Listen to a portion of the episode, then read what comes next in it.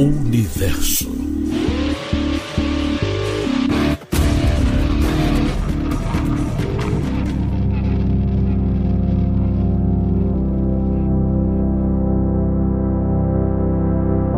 Olá, seja bem-vinda, bem-vindo. Eu sou Vitor Ribeiro e neste episódio eu vou te fazer companhia pelo universo.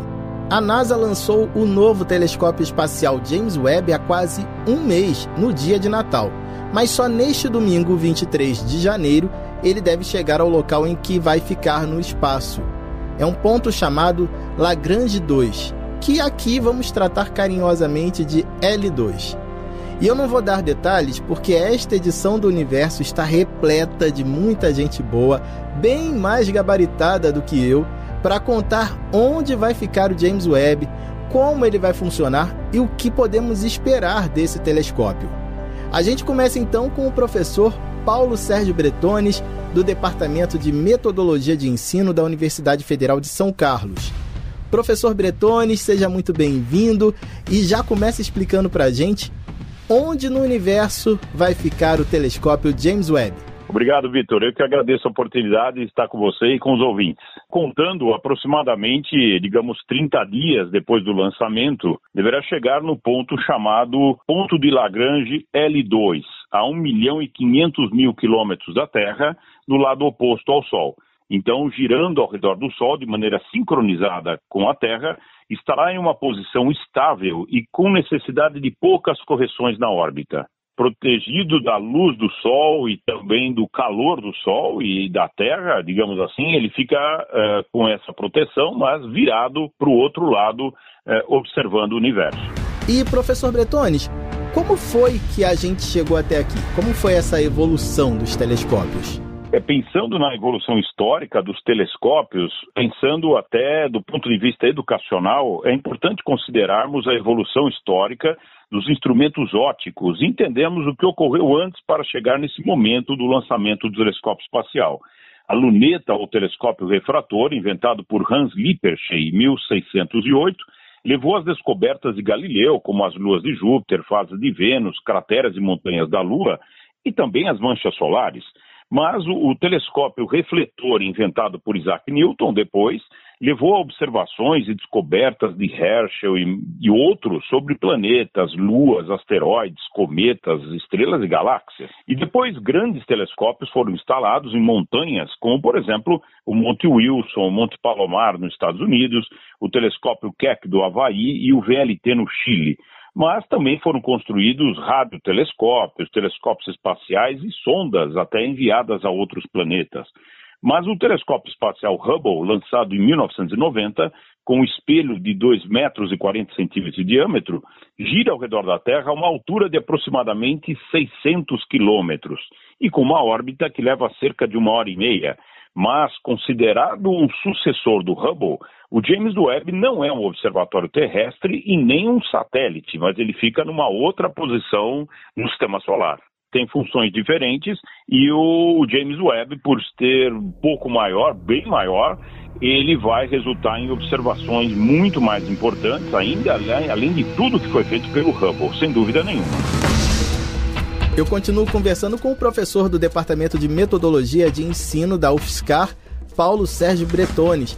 Professor, eu peço que o senhor dê mais detalhes sobre o tamanho e o custo do James Webb. Como foi a concepção do projeto desse telescópio? O projeto teve início em 1996, mas devido a muitas revisões no projeto e também problemas com o orçamento, o lançamento era previsto para 2007, mas teve um atraso de 14 anos, então se fizermos as contas. E construído pela NASA nos Estados Unidos, ele será controlado pelo Instituto de Ciências do Telescópio Espacial, que fica em Baltimore, no estado de Maryland, e com parceria com as agências espaciais europeia e a canadense.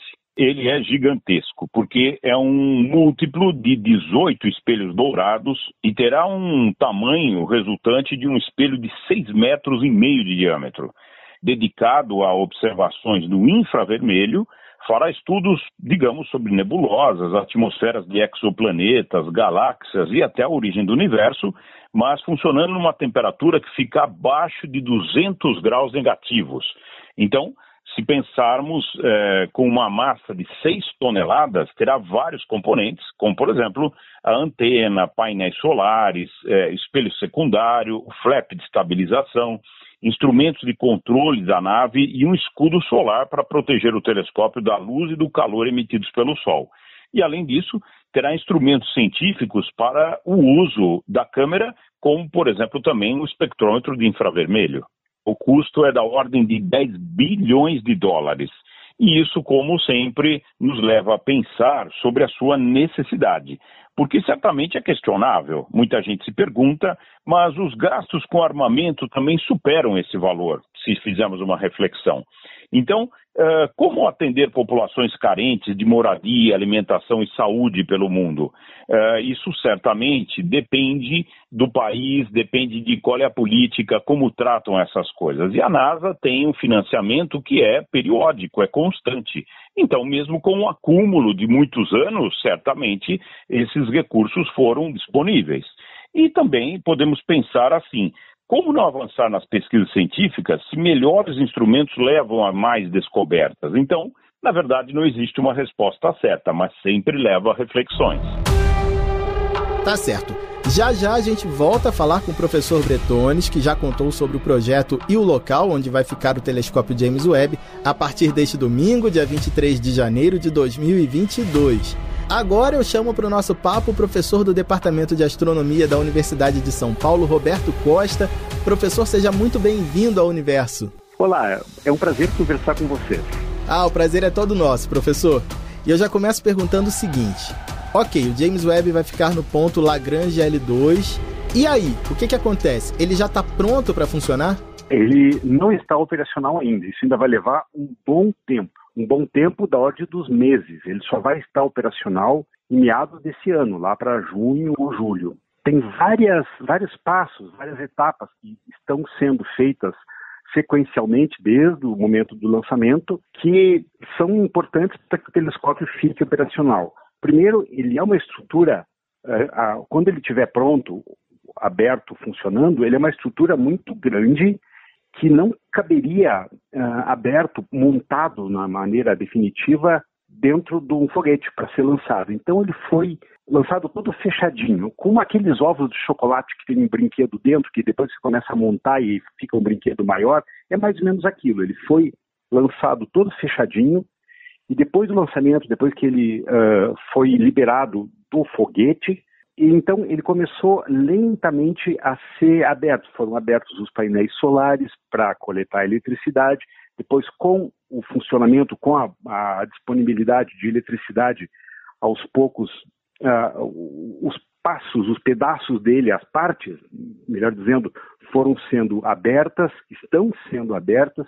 Isso ainda está sendo feito, ainda vai requerer algumas semanas de operações que são bem complicadas, que são bem chatas, porque são eh, estruturas móveis, são partes mecânicas que precisam ser liberadas por molas, por motores, tal, que precisam se ajustar no lugar certo.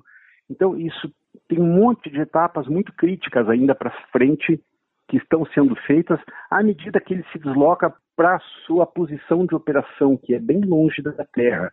Mas depois que chega lá, ainda tem um monte de passos a serem é, cumpridos para que o telescópio entre em operação. Então, a operação definitiva é bem mais adiante, lá para junho.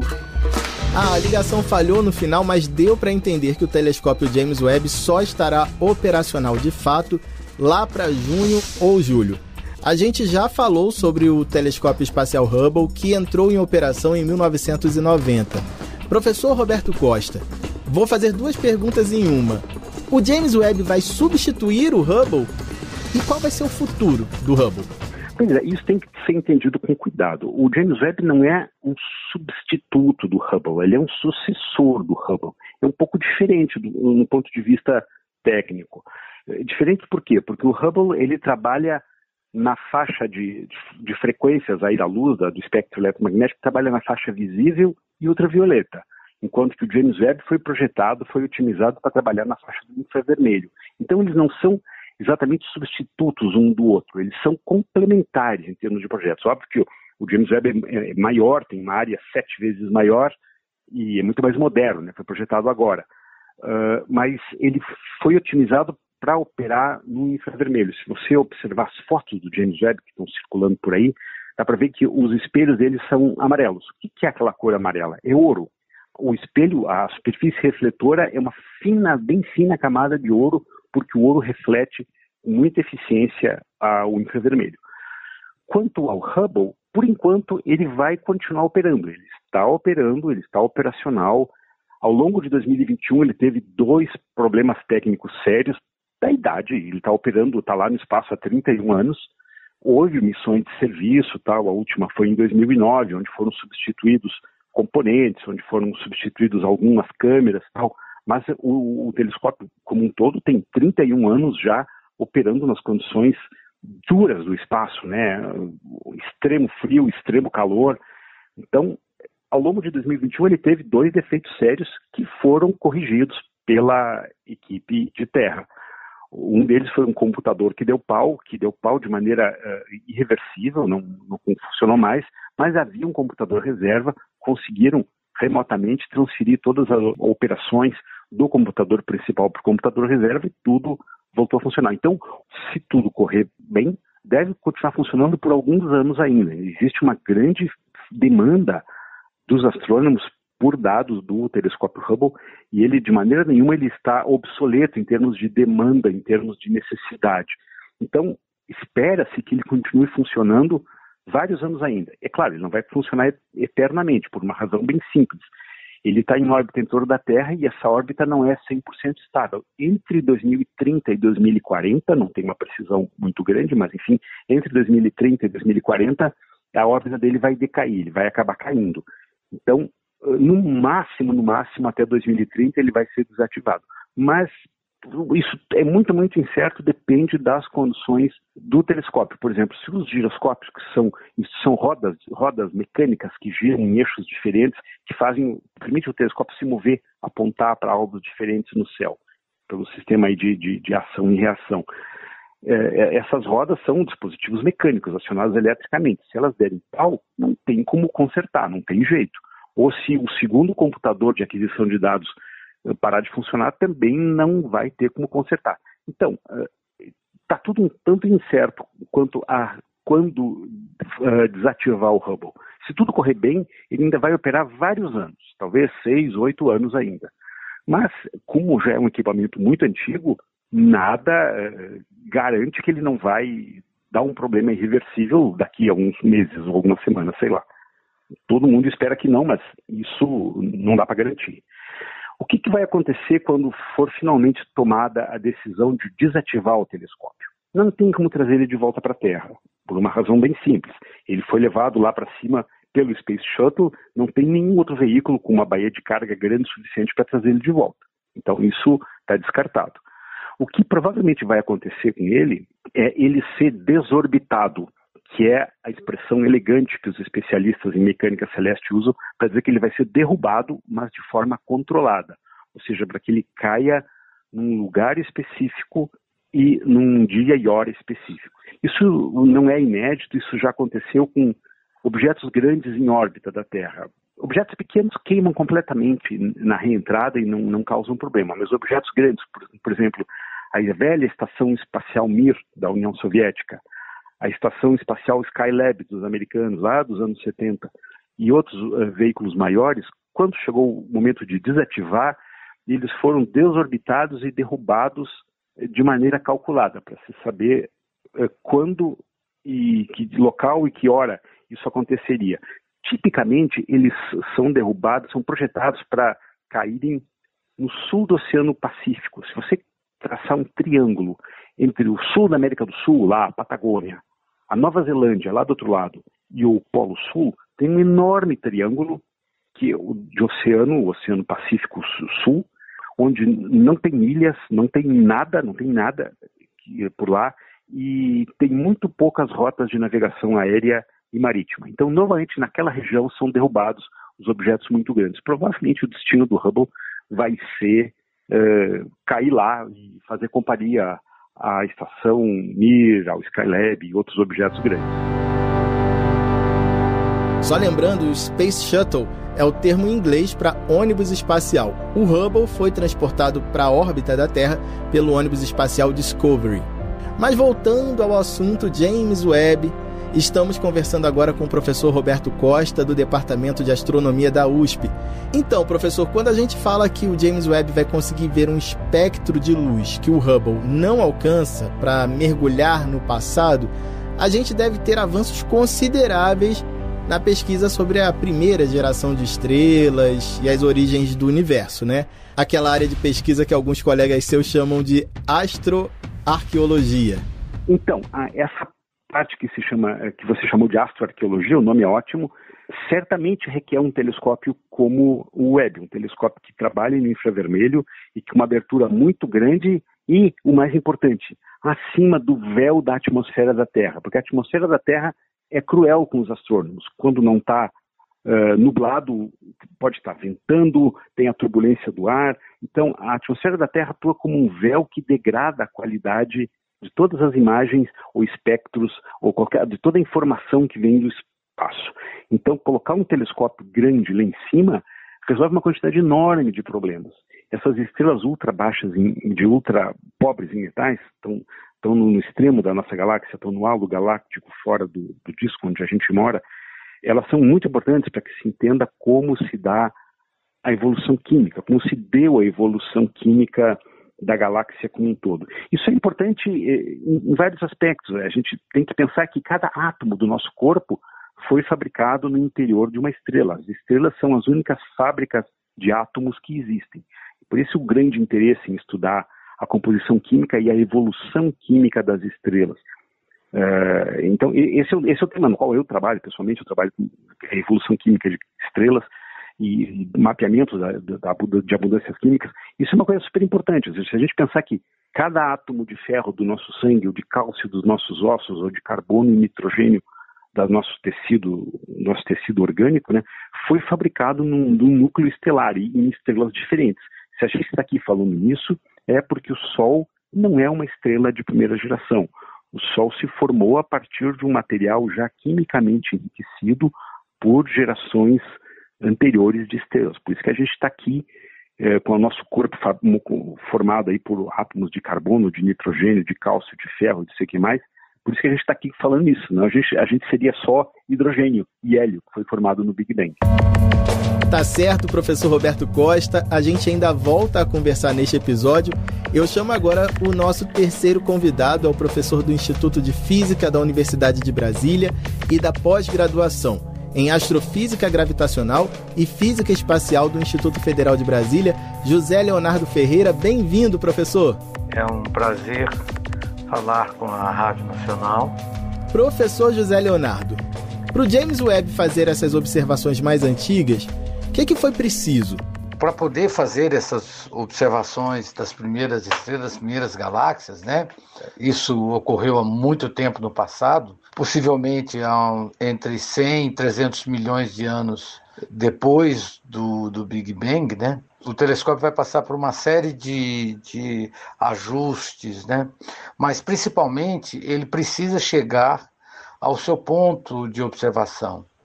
E ele deverá levar da ordem de 29 dias para atingir a sua posição orbital de observação, que está localizada num ponto lagrangiano, que é um ponto de estabilidade gravitacional é, da, a, da órbita da Terra, né, em, em torno do Sol.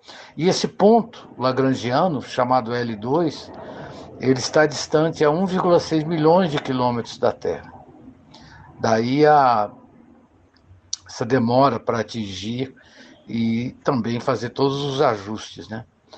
É claro que quando chegar no, no nesse ponto chamado L2, né, o, o, o telescópio espacial James Webb ainda deve passar por ajustes finais de posicionamento que deverá certamente envolver ajuste dos painéis de proteção contra o sol, que é essencial para funcionamento do telescópio, né? e outros ajustes de seus vários instrumentos. Né? A janela espectral desse novo telescópio ela se ampliou, né?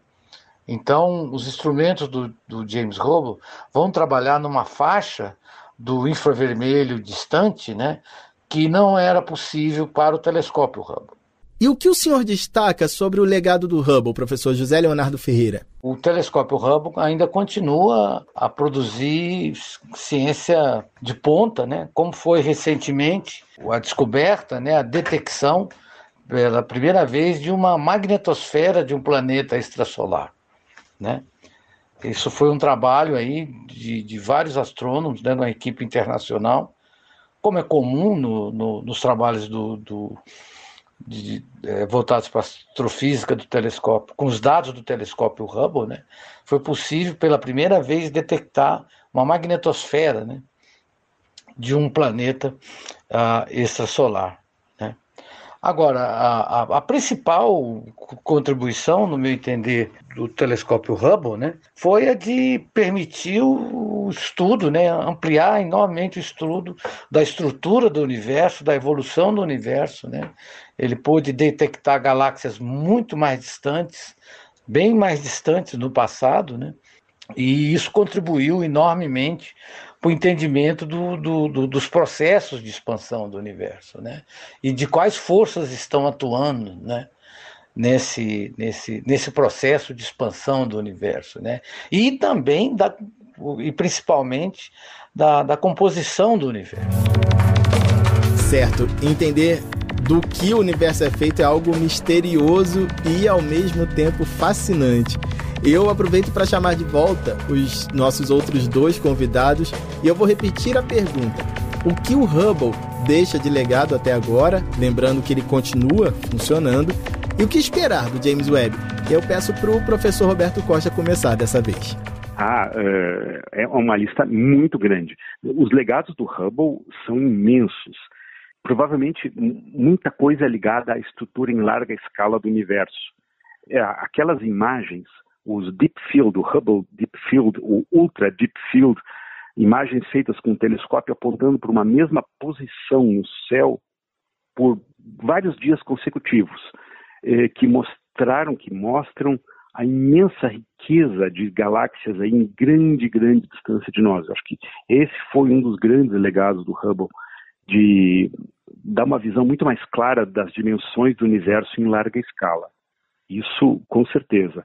Além disso, imagens em alta resolução. Foi a primeira vez, o telescópio espacial foi o primeiro telescópio uh, de alta resolução grande o suficiente em órbita que permitiu ver detalhes, por exemplo, como regiões de formação estelar, aquelas que geralmente circulam na mídia como pilares da criação, ficam na direção da nebulosa de Orion, que não é tão longe assim de nós, são objetos da nossa galáxia. É, deu para ver como são os locais de formação das estrelas, ver vários detalhes que não se conhecia, que são fundamentais para se entender o processo de formação das estrelas e evolução da galáxia como um todo. Os legados do Hubble são imensos. O que, que se espera do James Webb? Ora, o que se espera do James Webb, e para isso mesmo ele foi otimizado para infravermelho, é procurar bom, um monte, um monte de coisas, mas entre elas, vou ficando aí na área de estrutura em larga escala e cosmologia, as chamadas primeiras galáxias, a primeira luz, ou seja, como era o universo lá nos seus primórdios, quando as galáxias estavam se formando. Isso aconteceu em tanto tempo que a, a luz só é visível no infravermelho. Então, o Hubble não poderia ver essa, esse tipo de objetos, tanto pela faixa de comprimento de onda, quanto pela área do espelho, que é, não é grande o suficiente. Diga-se de passagem, os telescópios terrestres mais modernos aí, estão atualmente em operação, na faixa dos 10 metros de diâmetro, já conseguem produzir imagens melhores que a do telescópio Hubble. Mas estou falando de agora, né? Então, o, o, o telescópio Webb vai ter uma missão bem diferente, que é trazer, proporcionar essa visão lá das primeiras galáxias, que é uma coisa que os astrônomos, os cosmólogos gostariam muito de entender, porque tem a ver com a origem do universo. Em paralelo com isso, tem diversos outros problemas científicos muito importantes. Por exemplo, um dos problemas da moda é a questão dos exoplanetas, os planetas em torno de outras estrelas que não o Sol. Eu sempre gosto de falar para os meus alunos que há uma geração atrás, ou seja, lá em meados dos anos 90, eu só conhecia dois planetas em torno de outras estrelas. Vulcano e Tatooine, aqueles da ficção científica. Agora já tem mais ou menos 5 mil catalogados. E com um telescópio espacial operando no infravermelho, vai ser possível estudar com mais precisão esses objetos, porque eles são muito, muito fracos. Obviamente, os planetas em, outro, em torno de outras estrelas estão, em termos de linha divisada, para nós que estamos olhando daqui, estão muito perto da sua estrela. Isso torna a observação deles muito complicada. Mas, uma vez que seja possível, uh, quem sabe produzir informações sobre as atmosferas desses planetas, procurar aquilo que se chama de biomarcadores, ou seja, uh, traços espectroscópicos da existência de vida. A gente tem que inverter a pergunta para entender direito. Alguém que esteja numa estrela próxima do Sol, nos olhando com a tecnologia que nós aqui temos, conseguiria distinguir a existência de vida na Terra? Conseguiria através dos biomarcadores. Por exemplo, a quantidade de metano na nossa atmosfera é, só é explicada pela atividade biológica. A quantidade de ozônio também tem a ver com a vida vegetal, com a fotossíntese e tal. Então, esse mesmo tipo de pergunta pode ser é, feita para planetas em torno de outras estrelas. Todo esse tipo de problema vai poder começar a ser abordado pelo telescópio Webb. Então, tem uma quantidade muito grande de temas científicos importantes que tem a ver aí com as nossas origens, com a questão da origem da vida, com a questão da origem do universo como um todo. Tudo isso vai poder começar a ser estudado pelo web. Agora eu peço para o professor Paulo Sérgio Bretoni responder quais são para ele os principais legados do telescópio Hubble. Bom, nós temos alguns exemplos, né? Por exemplo, imagens muito nítidas de objetos do sistema solar. É, como exemplos, em 1994, o, observou uma colisão do cometa Shoemaker-Levy 9 com Júpiter, né, resultando numa mancha que era visível, assim, com relativa facilidade. Mas ele descobriu água em Ganímedes, que é uma lua de Júpiter, e até luas de Plutão, trabalhou nesse sentido, Nix e Hidra. Então, descobertas de discos protoplanetários, né, que levam à origem de, por exemplo, planetas, que seja na nebulosa de Órion e planetas em torno de estrelas várias. Mas mediu as distâncias de estrelas cefeidas, que são variáveis, permitem medir distâncias com grande precisão, permitindo até estudos sobre a idade e a expansão do universo. Então, pela observação de supernovas distantes, estudos sobre a idade do universo, que não está desacelerado pela gravidade, como era de se pensar, mas expandindo com uma taxa de aceleração que pode ser atribuída à influência da energia escura. Então, isso atribuiu a isso e ele ajuda nesses estudos. Então, por exemplo, as imagens de alta resolução e espectros foram importantes para descobertas de buracos negros nos núcleos das galáxias. Então, imagens obtidas por câmeras no espaço profundo, ou ultra profundo, né, chamado Ultra Deep Field, e para descobertas de vários objetos e até com alta sensibilidade em comprimentos de ondas visíveis. Né? Então, uh, cerca de um milhão e meio de observações foram feitas e contribuiu para a publicação de, digamos, da ordem de 17 mil artigos científicos. Olha isso, né? Mas também o Hubble ajudou muito na divulgação científica para atrair o público de modo geral, estudantes, professores. Por quê?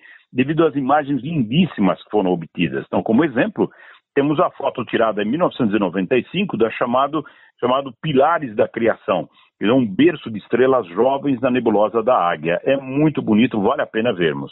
E o que esperar do James Webb, professor Bretones? Então, devido ao tamanho do espelho, né, o conjunto de espelhos, ele permite observar objetos com pouco brilho e alta resolução, ou seja, com mais detalhes, com imagens mais nítidas. E no infravermelho, também permite maior resolução devido ao grande comprimento de onda. Então, espera-se, eh, por exemplo, observar sinais de galáxias mais antigas, as primeiras, porque são mais frias, e para o estudo do processo que leva ao colapso do gás para formar estrelas. Então, nota que isso está na origem de muitos desses objetos, e assim, a observação no infravermelho de nuvens densas, escuras e com comprimento de ondas visíveis pode levar os objetos principais de estudos, por exemplo, sobre formação de galáxias, estrelas e até planetas. Então, comparar as galáxias mais tênues e antigas com as espirais e elípticas de hoje para entendermos como que as galáxias se agrupam ao longo de bilhões de anos. Então, observar também nebulosas onde estrelas e sistemas planetários estão nascendo. As atmosferas dos planetas extrasolares também, é, e talvez sejam encontrados blocos de construção de vida em outras partes do universo, porque pode levar a esse tipo de detecção de, digamos, de dados desse tipo, não é? Então, também vai estudar objetos dentro do nosso sistema solar e mais estudos sobre a, a, chamada matéria escura, a energia escura e a história da aceleração do universo que atribuímos, então, como eu disse, à energia escura. Então, está muito para ser estudado estamos no aguardo disso. Tá certo. E o professor Bretones não foi o último a falar por acaso. Antes de a gente gravar esse episódio, ele tinha compartilhado comigo uma reflexão sobre a importância de pesquisar e compreender o universo. E a gente achou que seria legal encerrar esse episódio com ela. Então, professor, eu peço que o senhor compartilhe essa reflexão com as pessoas que, assim como nós, são apaixonadas por astronomia, estão ansiosas com a quantidade de conhecimento que o telescópio James Webb deve nos trazer. É assim, é, basicamente nós eh, temos reflexões não é, sobre essa questão. Qual é a, a importância do estudo do universo. Toda vez que pensamos em algo desse tipo, uh, nos leva a reflexões, como eu sempre digo. Então, recentemente, eu recebi a resposta sobre uma mensagem que enviei a Edgar Morin, que é considerado uma grande referência na educação e que em julho completou 100 anos. Para mim, foi uma honra, uma alegria ter recebido a resposta dele. E ele me disse, caro Paulo, devemos considerar a astronomia como uma introdução ao questionamento para a cosmologia científica e filosófica sobre o nosso universo e o lugar da vida e da humanidade neste universo, onde somos feitos de matéria física e onde o universo está dentro de nós, como estamos dentro do universo. Essa resposta foi muito bonita, leva a reflexões, volto a dizer, no ponto de vista educacional, para entendermos a pertinência não só de conteúdos específicos, mas interdisciplinares, não é? Como seres humanos. Eu também considero, em adição, que as maravilhas do céu sempre nos inspiram a reflexões e estudos sobre a nossa posição do universo e o nosso papel para fazermos um mundo melhor, instigando mais pessoas a estudarem, incentivando a reflexões sobre a vida para realmente pensarmos e melhorarmos a humanidade e que os estudos possam nos ajudar. E assim encerramos este super especial do universo. A gente agradece aos três professores que nos ajudaram a compreender onde ficará e qual será o papel do novo telescópio espacial James Webb e o legado construído durante mais de três décadas pelo Hubble. Muito obrigado, professor José Leonardo Ferreira, do Instituto de Física da Universidade de Brasília e da pós-graduação em Astrofísica Gravitacional e Física Espacial do Instituto Federal de Brasília. Obrigado pela oportunidade. Agradecemos também ao professor Roberto Costa, do Departamento de Astronomia da Universidade de São Paulo. Foi um prazer conversar com vocês. Até uma próxima oportunidade. E muito obrigado também ao professor Paulo Sérgio Bretones, do Departamento de Metodologia de Ensino da Universidade Federal de São Carlos. Vitor, muito obrigado mais uma vez. É uma alegria estar com vocês na Rádio Nacional e com os ouvintes. Eu espero que em outras oportunidades possamos conversar mais ainda. O podcast Universo é uma produção da Rádio Nacional que faz parte da Empresa Brasil de Comunicação.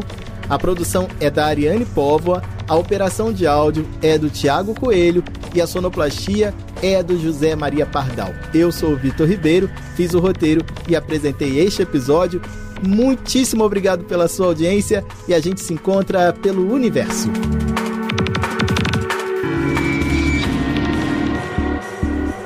Universo.